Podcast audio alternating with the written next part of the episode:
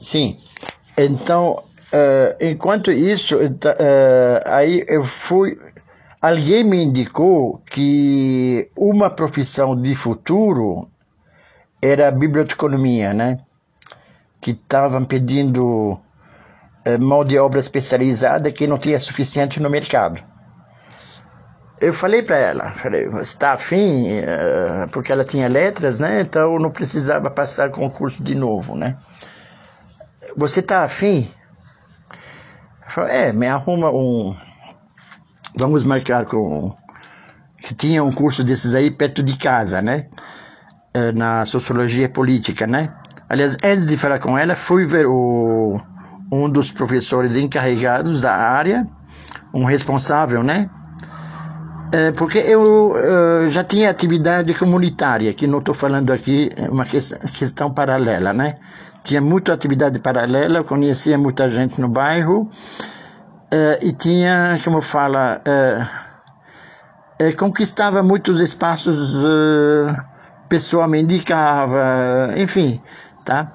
Então fui conversar com esse diretor e ele me falou, de fato, a biblioteconomia é um ótimo campo, e se a Lu batesse na porta dele, ele atendia ela cuidava disso.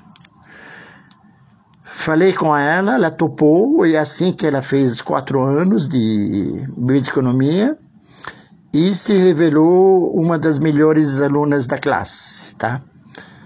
Uh, só que, então, uh, na época, lembro de a gente já estava em crise, mas eu falei para ela, olha, não pretendo fazer nada até você concluir seu curso. Não, não adianta precipitar, né? Primeiro conclui. É...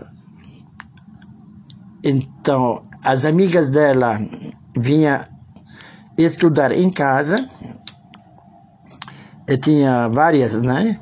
E ela foi a melhor da turma, praticamente, tá? Incentivava, não sei o quê, participava tal.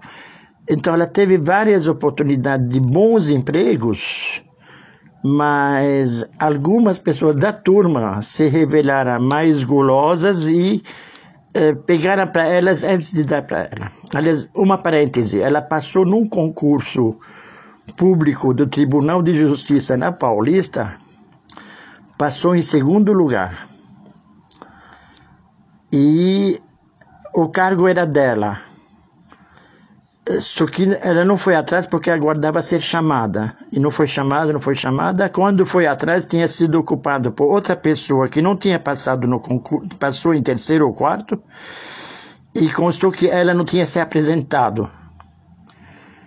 Eu sei que foi uma confusão total, mas conseguiram eh, não aceitar, não eh, uma pessoa que tinha ganho uh, o direito de, da, do cargo eh, tinha sido afastada de maneira.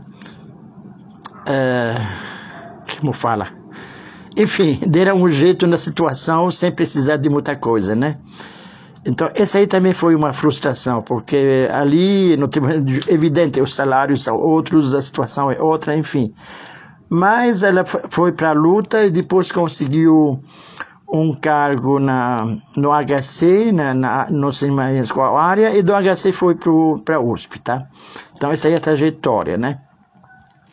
Mas tudo isso aqui, é, a gente vê que são consequências indiretas de 74, porque no final, quando ela foi fazer a, a aposentadoria, constatamos que sumira todos os anos, fui na escola dela de origem, assim, todos os anos de 80, 70, assim, tinha sumido e, que faltava seis anos para ela ter o direito completo. Acontece que foram os anos que ela tinha passado na, com a gente na papelaria, quatro ou cinco anos, não lembro mais quantos anos, que ela tinha ficado de fora, e no final acabaram pesando, né?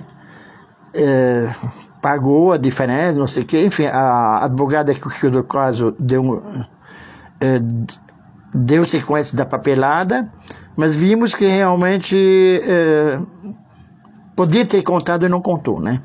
Eu fiquei meio assim porque eu senti que foi. É, não é culpa, né? Mas É a gente que gerou essa situação, né? Não é questão de culpa, tá?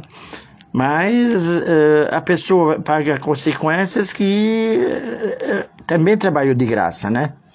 Que uh, ela ganhava aquilo que a gente usava para gastar em casa, assim, mas salário mesmo não tinha, né?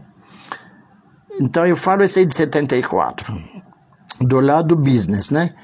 Mas tem também outros desdobramentos, no sentido, por exemplo, o, meus amigos lá da Inglaterra não queriam que eu voltasse para o Brasil, porque eles achavam que o regime aqui era perigoso, que tinha gente sumindo, que assim, a situação descrita lá era totalmente é, negativa, né? Então, quando eu insisti em voltar, eles falaram: olha, se te acontecer qualquer coisa, avise a gente, manda avisar a gente, a gente dá um jeito de te tirar. Mas fique em contato permanente para a gente poder te. Então, realmente, aí eu vi, era amizades sólidas, seguras, queria me defender, queria assim, tá? Então, o, a vida coloca na, na, na, frente da gente gente boa, gente ruim, gente assim. Né? Por isso digo, na vida é um pacote, a gente não escolhe o, o que é, leva, não leva, tá? E depois vem as boas surpresas, como tem também a, as negativas, né? Então, uh, Aprendi muita coisa também na área, digamos, da política, da geopolítica, enfim, tudo isso aqui foi acumulando uma bagagem é, que não é remunerada, não, é, não tem dinheiro que pague, né? Tá ok? Então, nessa altura eu tinha perdido meu pai, é, minha mãe, meu pai. Meu pai não estava. Eu, eu fiquei sabendo do falecimento dele quando voltei para Paris, de Israel para Paris, a Janine me chamou, falou, olha, aconteceu assim, assim. Falei, mas como? Eu estava em Israel, podia me avisar, porque interferia na papelada, né? Ou não sei se podia ou não interferir, né?